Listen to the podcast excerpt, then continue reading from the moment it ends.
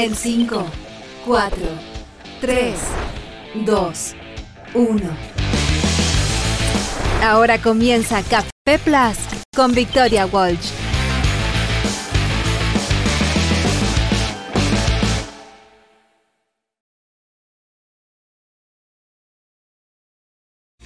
Muy, pero muy buenos días. ¿Cómo están? Bienvenidas y bienvenidos a un nuevo capítulo de Café Plus. Soy Victoria Walsh. Los saludo cordialmente y por supuesto además les agradezco por estar junto a nosotros durante esta mañana de día viernes 3 de marzo. Vamos a estar revisando muchísima información. Ha estado pasando bastante además en materia tecnológica, en materia de ciencias, eh, en materia de innovación y nos vamos a ir también con algo que ayer eh, comenzamos a precisar, ¿ah?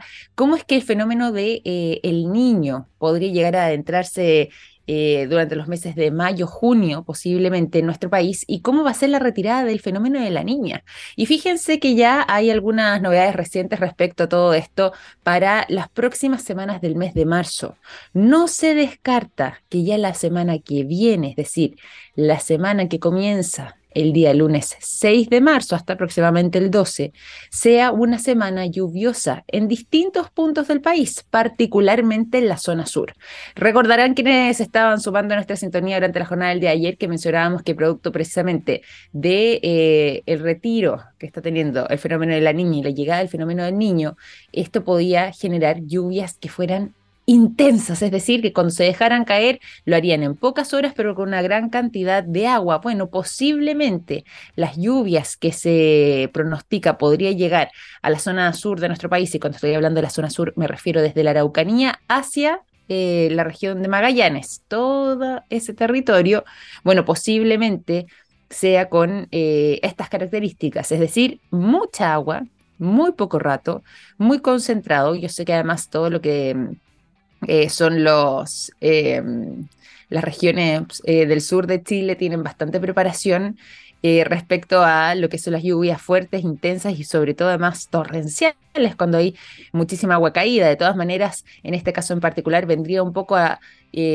focalizarse dentro de un plazo muy corto y con muchísimas, muchísimas em, cantidades de agua en eh, un día en particular. Se estima que todo esto, falta por supuesto, eh, pudiese comenzar a mm, afectar a toda la zona sur del país desde el día miércoles. Pero eso, por supuesto, también lo vamos a estar revisando con mayor precisión en su momento. Vamos a ir viendo cómo se va actualizando toda esta información, pero ya esos son eh, los pronósticos que están entregando los meteorólogos y nosotros volvemos a repasarlo con motivo entonces de lo que mencionábamos ayer. ¿Cómo es que va a estar impactado el clima y el tiempo, todo lo que tiene que ver con los fenómenos meteorológicos, nuestro país durante este año 2023, que hay algunos que eh, estaban bastante preocupados, sobre todo después de haber tenido un verano tan intenso como este, y cómo es que todo esto entonces puede empezar ya a demostrar sus primeras luces a causa de los distintos fenómenos que también han estado aquejando a esta zona del planeta. Nos vamos también de inmediato a la información. Eh, conversábamos hace algunos días atrás sobre una preocupación bastante profunda que existe de parte de varios respecto a la llegada de eh, la llamada influenza aviar o gripe aviar. Eh, y ya al parecer comenzaría entonces a mostrar algunas luces de su arribo a nuestro país, acá en Chile. Eh, sabíamos y veníamos comentando a principios de semana que eh, esta influenza aviar o gripe aviar había eh, comenzado a migrar, ¿cierto? Que había comenzado a viajar, a trasladarse y centrándose en este caso en todo lo que tenía que ver con el continente sudamericano, pero particularmente países como Ecuador y Perú. Y posiblemente ya también podamos estar hablando de la llegada de estos ejemplares em, que vienen con la infección hacia la zona norte de nuestro país. Hay algunos que ya están dando cuenta de que habría, eh, al parecer, dos pingüinos detectados en el norte de Chile que tendrían eh, justamente o que se habrían contagiado con la gripe o influenza aviar. Todo esto em, producto de esta enfermedad viral que es altamente contagiosa, que afecta además a aves silvestres y también a aves domésticas, pero que eh, rara vez también afecta a mamíferos. ¿Y por qué estoy haciendo esta alusión? Bueno, porque fíjense que en Perú ya van a lo menos 700 lobos marinos contagiados de gripe aviar, de esta influenza aviar que tiene estas características de ser, además, esta enfermedad viral altamente contagiosa y que rara vez afecta a mamíferos, se centra esencialmente en las aves, como mencionábamos recién, tanto silvestres como domésticas, pero que eh, también se han encontrado mm, evidencias de ellos en mamíferos. Y aquí estoy mencionando lo que está pasando con Perú. No se descarta de que hay algún caso de algún lobo marino en el territorio chileno, no se ha confirmado del todo, pero sí no se descarta de que incluso pudieran haber algunos lobos marinos, dos se están hablando, estos son trascendidos de todas maneras, falta la confirmación oficial, también contagiados dentro del territorio chileno. ¿Cuáles son las principales recomendaciones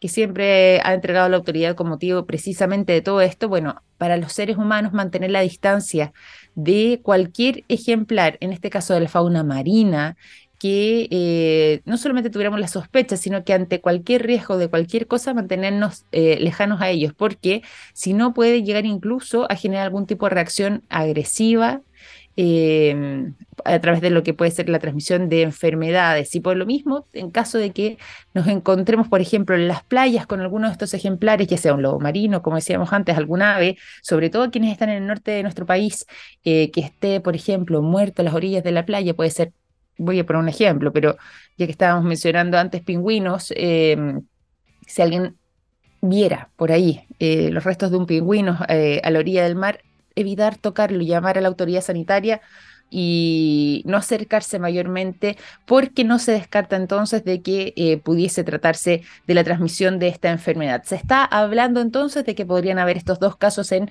dos pingüinos en nuestro país. También se habla y se baraja la posibilidad, todavía no 100% confirmada, de que incluso hayan dos lobos marinos en el norte de nuestro país que también se hayan contagiado de esta gripe o influencia, influenza aviar distinto al panorama que, por ejemplo, están enfrentando países como Perú, que están viviendo una situación bastante más dramática y bastante más eh, compleja a raíz de todo esto. En el caso de Chile no hay confirmación de momento, pero como decíamos antes, en Perú sí, y bueno, y en Argentina también, ¿ah? En Argentina hace dos días atrás también se confirmó el primer caso de gripe aviar en eh, aves de corral en este caso. Esto fue hace dos días atrás y por esa razón es que además han decidido suspender momentáneamente eh, todo lo que tiene que ver con las exportaciones de este tipo de carne, de productos avícolas particularmente. Así que está llegando a nuestro continente, Chile podría próximamente quizás confirmar también todo esto. De todas maneras, eh, Vamos a estar ampliando todo lo que tiene que ver con estas novedades hasta que ya la autoridad entonces se pronuncie respecto a esto que está sonando muy fuerte de la posibilidad de que la gripe o influenza aviar también ha llegado al norte de nuestro país. Y eso a las 9 de la mañana con 12 minutos. Nos vamos directamente a la música durante esta jornada y por lo mismo los quiero dejar con el sonido de Bon Jovi la canción Living on a Prayer, un clásico además de esta agrupación, es lo que suena durante esta mañana de día viernes en Café Plus. De regreso cuando son las 9 con 15 aquí en Café Plus y estamos en contacto con nuestro invitado del día de hoy. Queremos conversar sobre la gira tecnológica de España 2023, cómo es que nuestro país ha estado aquí preparándose para todo este evento y por lo mismo nos acompaña hoy el gerente general de Fundación País Digital, Fernando Sánchez. ¿Cómo está Fernando? Bienvenido a Café Plus. Buenos días. Muy bien, y tú, Victoria, muchas gracias, amigos de Café Plus. Nosotros encantados de tenerte, eh, agradecido además también de que puedas contar con nosotros para conversar sobre todo esto, lo que tiene que ver con la Feria Tecnológica de España y por supuesto el trabajo que han estado realizando desde Fundación País Digital. Cuéntanos ahí un poco en términos generales cómo ha sido eh, toda esta puesta en escena para este año 2023 en, esta materia. Mira, en términos generales, eh, esta gira o este viaje que hicimos a España ha sido espectacular espectacular por el contenido y espectacular por la, delegación que nos acompaña. Sí. Y bueno, y por lo mismo, ya que, fue un, tremendo evento, ¿cómo ha sido como la relevancia esencial también desde eh, tu mirada? Porque sabemos que esta es una feria tecnológica fundamental, por lo mismo, para poder explicarle también a quienes nos acompañan desde tu vitrina, cómo es que eh, además se van enmarcando también desde Fundación País Digital en lo que tiene que ver con la gira tecnológica en sí. Mira, eh, Fundación País Digital lleva 21 años impulsando el desarrollo de una economía y, mm. y, una cultura digital en el país. Ahora, cuando uno lo establece de esa manera, hay que apoyar y movilizar a distintos actores, distintas temáticas, y es un poco lo que hemos venido tratando de hacer. Y es en esta gira donde, eh, bueno, convergen muchas de estas tecnologías, de estas ideas, de estas políticas públicas, porque aquí no solamente están las empresas que están desarrollando las tecnologías, sino que, que hay una relación muy fuerte con el mundo público y es lo que hemos tratado de eh, mostrar a todos los participantes que nos acompañan, que es un grupo de participantes espectaculares. Tenemos parlamentarios, autoridades de gobierno, eh, presidentes de gremios y empresa privada que justamente están compartiendo o compartieron estos días, tanto con autoridades locales como con autoridades internacionales, con esta mirada de cómo en Europa y en otros países, en otros, en otros sectores, perdón, y España y otros países, están llevando a cabo la transformación digital con miras a justamente un, un, desarrollo económico que impacte positivamente en, esta sociedad y, con los desafíos que tenemos en Chile también. Así que ha sido, ha sido espectacular y como te digo, lo, lo, lo, lo, muy bueno que vemos en tecnología, en, en políticas públicas acá, va acompañado de un grupo súper comprometido. Acá, como te decía, es súper transversal el grupo de Chile, y nos vemos conversando y todos muy preocupados de cómo construir un mejor país. Así que muy motivante ver lo que está pasando ahí. Importante además lo que tú nos estás contando, Fernando, porque además son eh, un total de 40 representantes de nuestro país de diversas instituciones, de diversas empresas. Eh, ahí también Fernando haciendo su representación de parte de, eh, de, Fundación País Digital. Y justamente con esta mira, yo te quería preguntar por los objetivos trazados para esta gira en particular y si es que se están cumpliendo o alcanzando, qué camino ha seguido todo aquello. Mira, eh, voy a dar dos respuestas relacionadas a, objetivos. Por un lado, los objetivos propios del viaje. Es genial lo, que yo te decía de, ver a un grupo tan relevante entre autoridades, parlamentarios, bueno, mundo público, privado en general, conversar de futuro y ponerse muy de acuerdo rápidamente cuando, cuando ven eh, lo que se puede hacer con la tecnología, cuando ven cómo, cómo España o, Europa o, otros, otros, otros ejemplos están modelando este futuro. Eh, por lo tanto, ya ese primer, este primer objetivo de unir y ser un puente entre el mundo público y privado con una mirada de futuro, ya lo sentimos absolutamente cumplido. ¿ya? Eh, ahora, de la mano o, ya llevándolo más a Chile, eh, acabamos de lanzar los ODDs. Tú me preguntarás qué son los ODDs. A ver, son expliquemos. Son los Objetivos de Desarrollo Digital, ¿ya? Eh, inspirados en los ODS de, las Naciones Unidas, que son los Objetivos de Desarrollo Sostenible, nos planteamos como fundación, oye, ¿por qué no tratar de hacer algo similar y, y poner los objetivos que nos van a permitir transitar eh, hacia una sociedad 4.0, ¿ya? Eh, y que no se quede nada atrás, que esté considerada la sostenibilidad, que esté considerada la conectividad, que esté considerada el desarrollo de habilidad de competencias. Eh, y para eso hemos determinado ocho objetivos, que son los ocho ODDs, ¿ya? que prontamente los vamos a ir a enunciar en nuestro sitio web. Ah, y eso va a, ser, va a ser el comienzo de unas mesas de trabajo transversales con, con, toda la sociedad chilena, expertos, para justamente de ese objetivo bajar a metas concretas. Queremos en el fondo ir monitoreando metas de corto, mediano y largo plazo eh, que, que de alguna manera, de manera, bueno, de manera conjunta nos, nos, permitan sentir o medir el avance hasta esta sociedad digital, que obviamente eh, no, es, no es que sea digital el objetivo final, sino que entendemos que a través de las tecnologías y, obviamente las oportunidades para todos podemos vivir en una mejor sociedad con mayores posibilidades para todos, con, con un eh, ecosistema y una economía sana. Entonces, eh, eso es lo que hoy día también lanzamos y nos motiva mucho en esta gira, ¿ah? poder medir en concreto lo que nos va a llevar a esta sociedad 4.0. Pero totalmente, totalmente. Nos vamos a quedar además con esa buena noticia, además de los objetivos de desarrollo digital, estos ODD que tú nos estabas contando, que fueron presentados además también aquí eh, en Madrid con motivo de toda esta gira tecnológica y que además dentro, eh, yo también voy a agregar un dato aquí, ah, y que se enmarcan dentro de lo que es la Agenda de Estrategia de Transformación Digital 2035 que ha presentado además nuestro país a través del Senado eh, y la CEPAL también. Entonces vamos todos ir por el mismo camino y el mismo rumbo. Por lo mismo, para ir finalizando también, Fernando, tu proyecto respecto a cómo además estamos como país actualmente, en qué posición y en qué escenario para poder afrontar estos desafíos y pensando en lo que podría ser este año 2023. ¿Podríamos dar ese salto para ir eh, avanzando en buena línea y con buena Mira, eh, Mira, efectivamente, eh, estos ODS se basaron en el Plan Chile 2035, ya que ya es una hoja de ruta muy sólida, y también en el Plan Un País Digital, Y, resumiendo un poco lo que ambos planes eh, sobre lo que construyen, construyen sobre una base muy sólida de Chile. Si nosotros hoy día mm. miramos, bueno, en la feria móvil recibimos el premio a, la segunda, a la segunda Internet más rápida del mundo, ¿ya?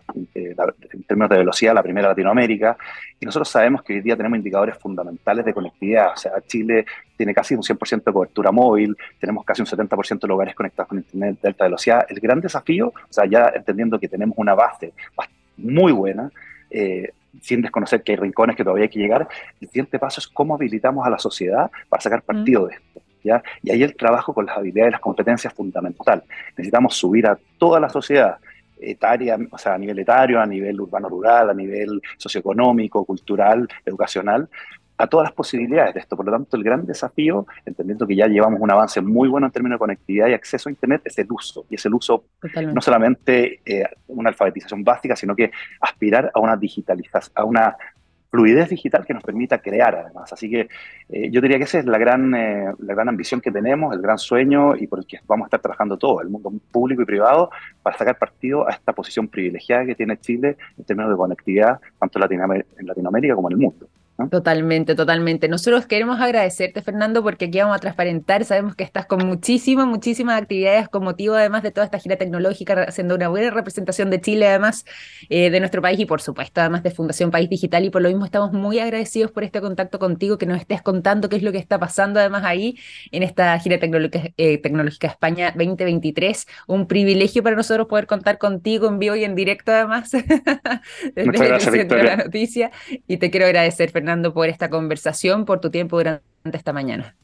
Bueno, muchas gracias a usted y con gusto a la vuelta les contamos detalles de los ODDs. Pero por favor. Están muy interesantes, ¿ya? Así por que muchas favor, gracias. ¿eh? De todas maneras, cuenta con eso. Ahí vamos a estar conversando más adelante. Un gran abrazo hasta allá. Que estés muy bien. bien.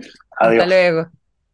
Fernando Sánchez, entonces gerente general de Fundación País Digital, conversando con nosotros durante esta mañana aquí en Café Plus, cuando está literalmente todo sucediendo, además, con motivo de esta gira tecnológica en España. Tremenda conversación, vamos a continuarla además más adelante cuando ya tengamos a Fernando de regreso y nosotros de momento nos vamos a la música. Los quiero dejar cuando ya son las 9 con 24 con el sonido de Aerosmith. Sweet Emotion es lo que suena a continuación.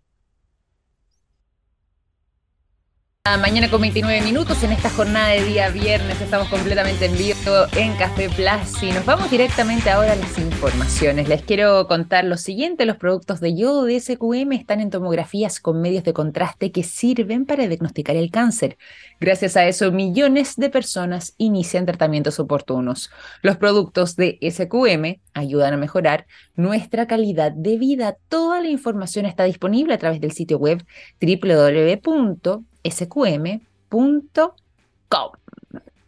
Nos vamos también, como les decía recién, em, a las informaciones, nos vamos a colgar de lo que estábamos mencionando antes. Cierto que partimos además hablando de em, el, tema de la gripe aviar y cómo esto impacta además entonces a las aves, cómo es que ya se ha confirmado su llegada al continente americano, particularmente hacia Sudamérica, países como Perú que están con eh, casos ya bastante eh, profundos de distintos ejemplares de aves y lobos marinos contagiados. Les contaba también lo que estaba pasando en Argentina.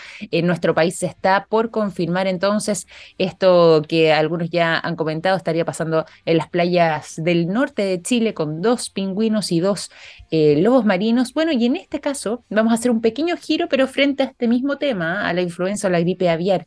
Ya quedó confirmado de parte de la Organización Mundial de la Salud un temor que venía rondando, que en algún momento, de hecho, lo comentamos acá en el programa porque lo había eh, anunciado la autoridad eh, China, eh, no había sido eh, confirmado formalmente, eso sí, por la OMS, pero sí también eh, era uno de los temores más grandes de parte del mundo científico y sobre todo además de los epidemiólogos, ahí sí, de la Organización Mundial de la Salud respecto a la posibilidad de que esta gripe aviar pudiese traspasarse a seres humanos y que esto se convierta eventualmente en una nueva pandemia, incluso Vamos a retroceder hartos pasos. Todo esto estamos hablando todavía de posibilidades, pero sí, al menos ya está confirmado el primer caso de eh, gripe aviar de una mujer, en este caso en particular, de 53 años en China.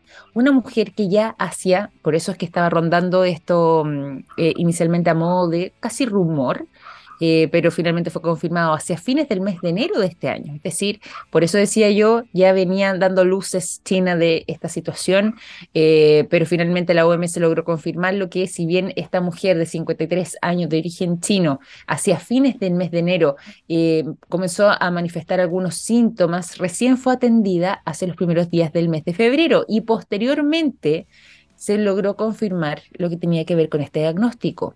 ¿Cómo es que se habría producido su contagio? Bueno, fíjense que ella habría estado expuesta a aves de corral, es decir, a aves eh, como gallinas en este caso, y que em, precisamente eh, daría cuenta de eh, el estilo de vida que ella llevaba, que vivía en las zonas rurales, además de China, y que justamente por medio de esta exposición se habría contagiado. Ahora, ustedes dirían, bueno, pero eh, esto está pasando en China, ¿cómo nos preocupa a nosotros? ¿De qué manera esto pudiese ya comenzar a pensarse que pudiera llegar a tener una escala un poco más preocupante de epidemia o incluso de pandemia en el futuro? Bueno, porque fíjense que lo llamativo de todo esto está en que, al menos en el caso de esta mujer eh, de 53 años en China, donde se confirma este diagnóstico, viene a repetirse después de que conocimos otra noticia preocupante, y es el fallecimiento, y esto conversamos acá en el programa hace algunos días, el fallecimiento de una niña en Camboya a causa de la gripe aviar.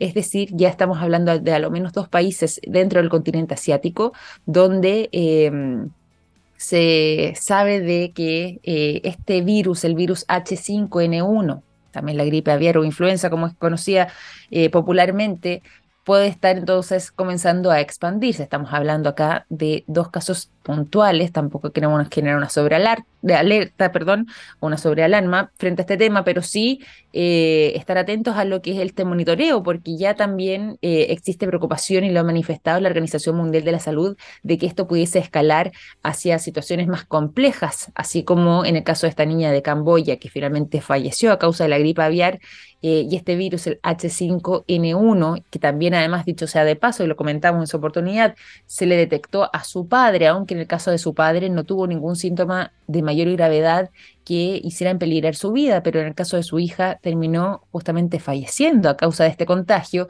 Al menos ahora ya se confirma un nuevo caso y esta vez en China, desde Camboya, entonces ahora en China, con esta mujer de 53 años que manifestó sus primeros síntomas en el mes de enero, que fue tratada ya formalmente en un centro de salud desde el día 4 de febrero y que eh, se teme quizás pudiese ser eh, la punta del iceberg de mayores contagios que se hayan podido generar en la zona. Y bien sabemos, como mencionábamos recién en el bloque anterior, este virus ya llegó al continente americano, está particularmente concentrado en Sudamérica, en países como Perú y Ecuador, es donde se espera una mayor eh, llegada de estas aves que eh, pueden estar contagiadas entonces de influenza aviar, pero que eh, ya por lo menos países como Argentina han confirmado también sus primeros casos. El llamado, lo mismo que mencionábamos antes y que hace también incluso uno de los epidemiólogos más reconocidos de la OMS, Richard Peabody, eh, él señala que em, hay que estar preparados en caso de que tengamos que enfrentarnos al escenario de que el virus comenzara a propagarse de persona a persona, es decir, ya no en este caso como en el caso de la mujer china o en el caso de eh, esta familia en Camboya, que eh, lo hicieron después de la exposición directa con ejemplares de aves de corral, en ambos casos que estaban infectados, sino que eventualmente pudiese generarse contagios de persona a persona y si es así, eh, estaríamos frente a una mm, alta amenaza para la salud eh, de nuestra especie. Ahora, aún así, vuelvo a lo mismo, esto no ha sucedido, es simplemente que desde la OMS se están preparando también para un escenario de este tipo y eh, por lo mismo concita tanto la atención lo que está pasando ahora en China ante la posibilidad de que quizás esta mujer eh, pudiese haber contagiado a otras personas o no. No se han sabido de eh, sus familiares cercanos o las personas que estuvieron en contacto con ella de que sí se hayan contagiado, pero se mantiene ella y esta situación en observación en caso de llegar a un escenario complejo como este. No está fácil, ¿ah? eh, para nada, toda esta situación y todo este escenario. Vamos a seguir hablando, eso sí, de temas vinculados además al mundo de la medicina y a, curiosidades además también médicas y en este caso sobre un caso lamentable también nos va a llevar hacia China de un joven de tan solo 19 años que acaba de convertirse en la persona más joven a propósito del mundo en ser diagnosticada con em, Alzheimer eh, a esta corta edad, a los 19 años. ¿Cuál sería la causa? Bueno, según la ciencia de momento aún es un misterio. ¿Por qué estoy diciendo esto? Porque tuvieron que hacerle a este paciente, a este joven de tan solo 19 años de origen chino, que venía manifestando además problemas de memoria desde los 17 años, que en algún momento incluso después de eh, lo que eran las investigaciones iniciales, se le diagnosticó demencia, pero recién, hace muy poco, eh, se pudo confirmar de que se trataba de un caso propiamente tal, de Alzheimer a los 19. Dentro de la mm, evaluación y por qué está este misterio es que han estado intentando realizarle diversas y numerosos exámenes, entre eso descartar un origen genético. Y eso efectivamente sucedió. Se descartó de que se trate de algún tema genético que pudiera estar aquejándolo o también de otros los clásicos factores habituales frente a esta enfermedad. Y por eso es que este caso se ha vuelto tan misterioso, porque los científicos y médicos que han estado acompañando además a este joven y su familia Em, y justo a los investigadores que están detrás de este caso no han logrado encontrar la causa de esta patología en este joven en particular. Todo esto, de hecho, ya está siendo publicado como investigación, además, en la revista Journal of Alzheimer Disease, que después, además de haber eh, realizado una verdadera maratón de testeos de eh, pruebas y de exámenes y análisis a este joven en la capital china, además en Beijing, llegaron a la conclusión de que eh, posiblemente, em, si bien no hay una causa determinada, sí ya queda descartado de que se trate de algún tipo de condición genética. Y esto entonces convierte a este joven de origen chino en la persona más joven, eh, conocida al menos, en sufrir esta enfermedad, algo que además de ser tremendamente inusual, eh, y sorprendente, es algo de lo que se tiene poca información, casi sin precedentes, sobre todo en pacientes tan pero tan jóvenes. Muchas veces cuando se habla de Alzheimer, em, se le asocia, por ejemplo, y aumenta el riesgo durante el proceso de envejecimiento. Y cuando hemos estado hablando de pacientes jóvenes, ya nos referimos a personas que están en torno, por ejemplo, a los 40 años. Eso ya es muy joven para em, alguien que es cuenta con este diagnóstico. Imagínense ustedes una persona de 19 años. Hay un salto bastante, bastante eh, importante ahí. Dentro de los análisis que se están haciendo, además, como decíamos antes, si bien se desconocen las causas exactas del Alzheimer en este caso en particular, al menos dentro de lo que podría ser em, las características clásicas, además que tiene eh, este diagnóstico, que vendría siendo la acumulación de unas proteínas, dos en particular en el cerebro, la proteína beta amiloide y Tau, bueno, precisamente han estado intentando determinar si es que el origen de eh, eh, este mm, diagnóstico, al menos en este joven, es también eh, a causa quizás de algún hábito que se haya desconocido o que haya sido parte de su vida y que finalmente lo lleva a esta condición. Las personas con el diagnóstico de Alzheimer, al menos en el caso de ellos, la beta amiloide suele encontrarse además en grandes cantidades, pero fuera de las neuronas, es decir, fuera de lo que son las células de nuestro cerebro, mientras que los ovillos de tau se van anclando directamente dentro de lo que son los axones. Y eh, esto va generando entonces esta delgada proyección hacia las neuronas que, finalmente eh, convierten a todo esto en el diagnóstico de Alzheimer. Eso sí podría haber sido eh, detectado ya en este joven de tan solo 19 años, aunque si bien todos los casos de personas con la enfermedad de Alzheimer eh, que hemos conocido en casos de personas jóvenes, menores de 30 años, eh, se había encontrado evidencia de que se trataba de temas genéticos, acá se descarta. Eso sí, sí hay un antecedente relativamente similar. Sucedido además en algunos años atrás sobre un joven de 21 años, pero en el caso de él, em, si bien las edades son más cercanas. En el caso de él también se evidenció una causa genética. Por eso es tan sorprendente el caso entonces de este joven de origen chino. Vamos a estar monitoreando, siguiendo además eh, este caso porque mm, ya está siendo parte de la investigación, ha traído además a múltiples científicos y médicos alrededor del mundo interesados además en poder conocer un caso como este porque nos puede dar luces además respecto al comportamiento de esta enfermedad. Así que todas esas novedades se las vamos a estar entregando también mediante se vayan desarrollando esas investigaciones. Ya son las 9.41, nos vamos a la música y los quiero dejar eh, a esta hora con el sonido de los enanitos verdes. Mi primer día sin ti, estamos románticos hoy día, ¿eh? es lo que suena a continuación en esta jornada de día viernes cuando estamos completamente en vivo a través de Café Plus. Completamente en vivo aquí en Café Plus a través de la transmisión de radio TX Plus, txplus.com, además nuestro sitio web desde donde además pueden escucharnos completamente en vivo cuando estamos justamente ahora a las 9.46 revisando las principales informaciones de esta jornada. Por lo mismo, también les quiero contar lo siguiente. Hay productos que nos han acompañado toda la vida como el yodo, presente en el área de la salud, el nitrato de potasio en la industria de la alimentación, las sales solares en energías limpias y el litio en la electromovilidad.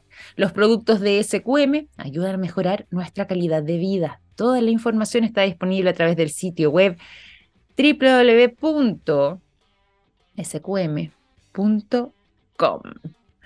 Nos vamos también a continuación a conversar sobre un tema eh, que ya está siendo además publicado por la revista Nature y que justamente se ha tomado eh, la gente, sobre todo además en países eh, de Europa, porque fíjense que se realizó un estudio bien profundo y bien interesante a 340, perdón, 350, imagínense, estaba restándole 5, 350 cadáveres de eh, una data de aproximadamente, bueno, de los más antiguos que se han encontrado más en el continente eh, europeo, eh, de miles, de miles de años, y que estarían arrojando información bastante interesante ¿ah? y bastante novedosa.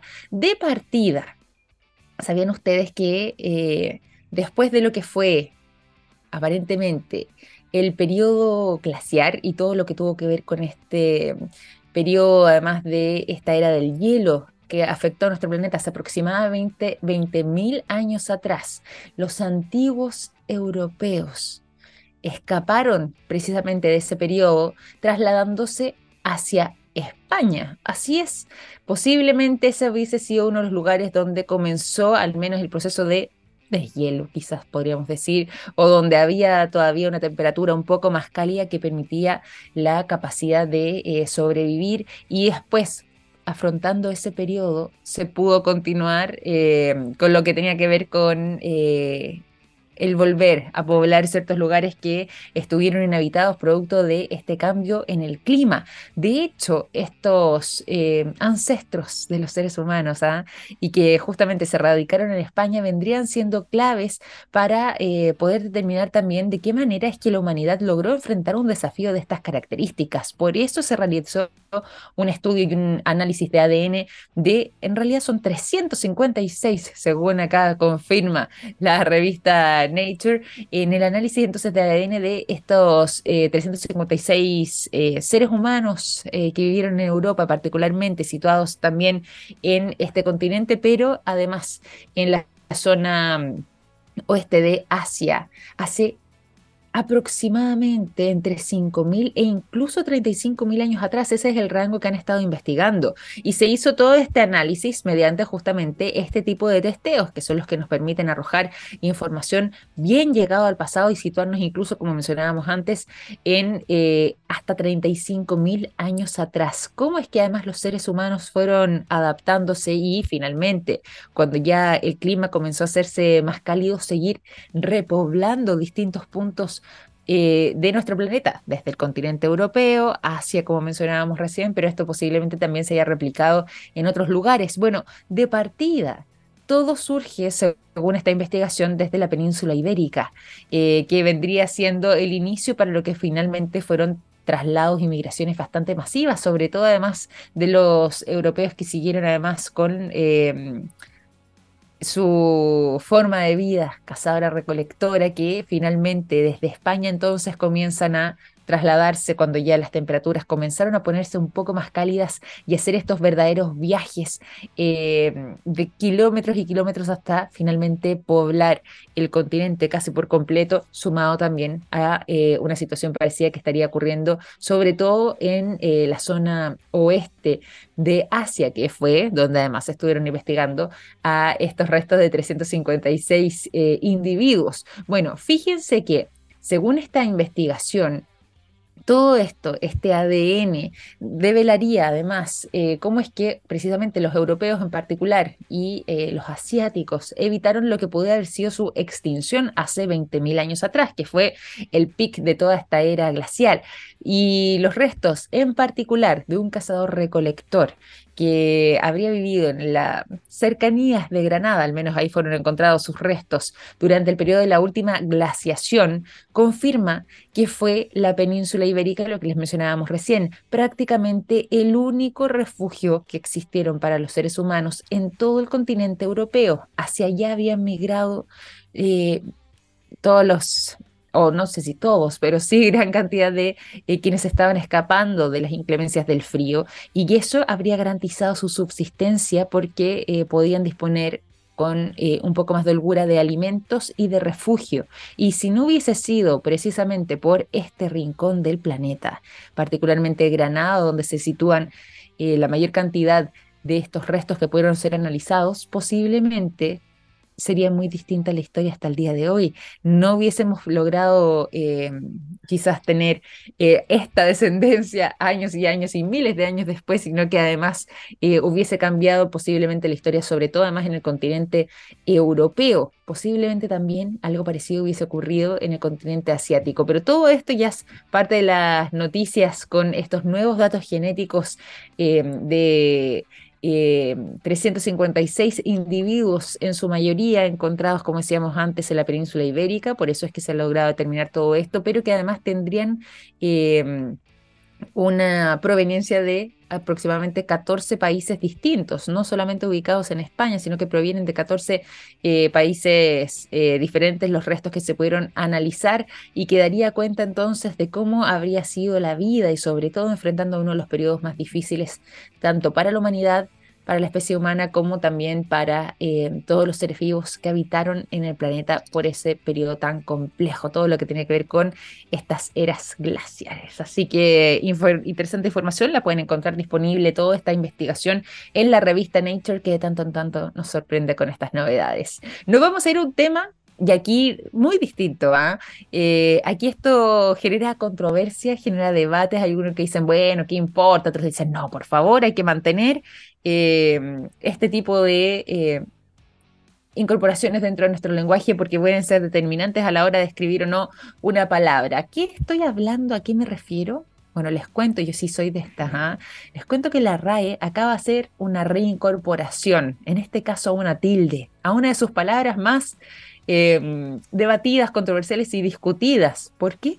Porque el adverbio solo va a llevar tilde nuevamente. Todo esto después de lo que había sido su eliminación en el año 2010. ¿Se acuerdan ustedes de esa discusión, de ese tema, de esa eh, situación que se generó eh, hace algunos años atrás, precisamente con motivo de esta em, de esta situación de si es que debía o no llevar tilde, se pidió en su momento el pronunciamiento de parte de la RAE y ahora se devolvió la tilde después de 13 años de parte de que eh, de esta academia, de esta entidad que finalmente decidió que había que hacer una diferenciación. Así que al menos cuando se trata de adverbio, nuevamente la tilde en solo va a venir marcada, precisamente para poder diferenciarlo eh, de eh, el solo de soledad, ¿cierto? Que muchas veces generaba esa confusión.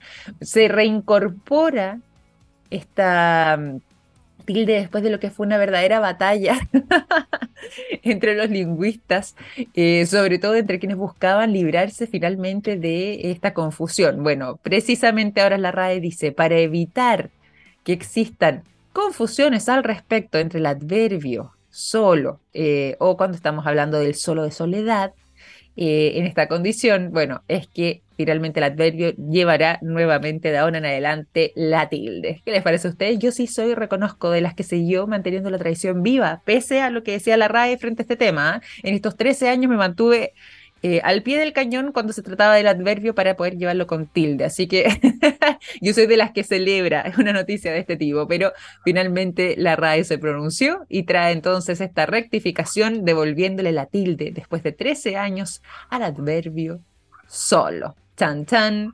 Informaciones también para ir finalizando además esta jornada, ponerle un poco de humor, ponerle un poco de gracia también a esta mañana, porque ya estamos en día viernes, nos preparamos para el fin de semana y para el descanso, así que vamos a comenzar nosotros también a despedir nuestro capítulo de Café Plus. Les quiero agradecer por su sintonía, por acompañarnos durante esta semana, además con estos primeros días del mes de marzo, que siempre son ajetreados. Les mando un gran abrazo cariñoso.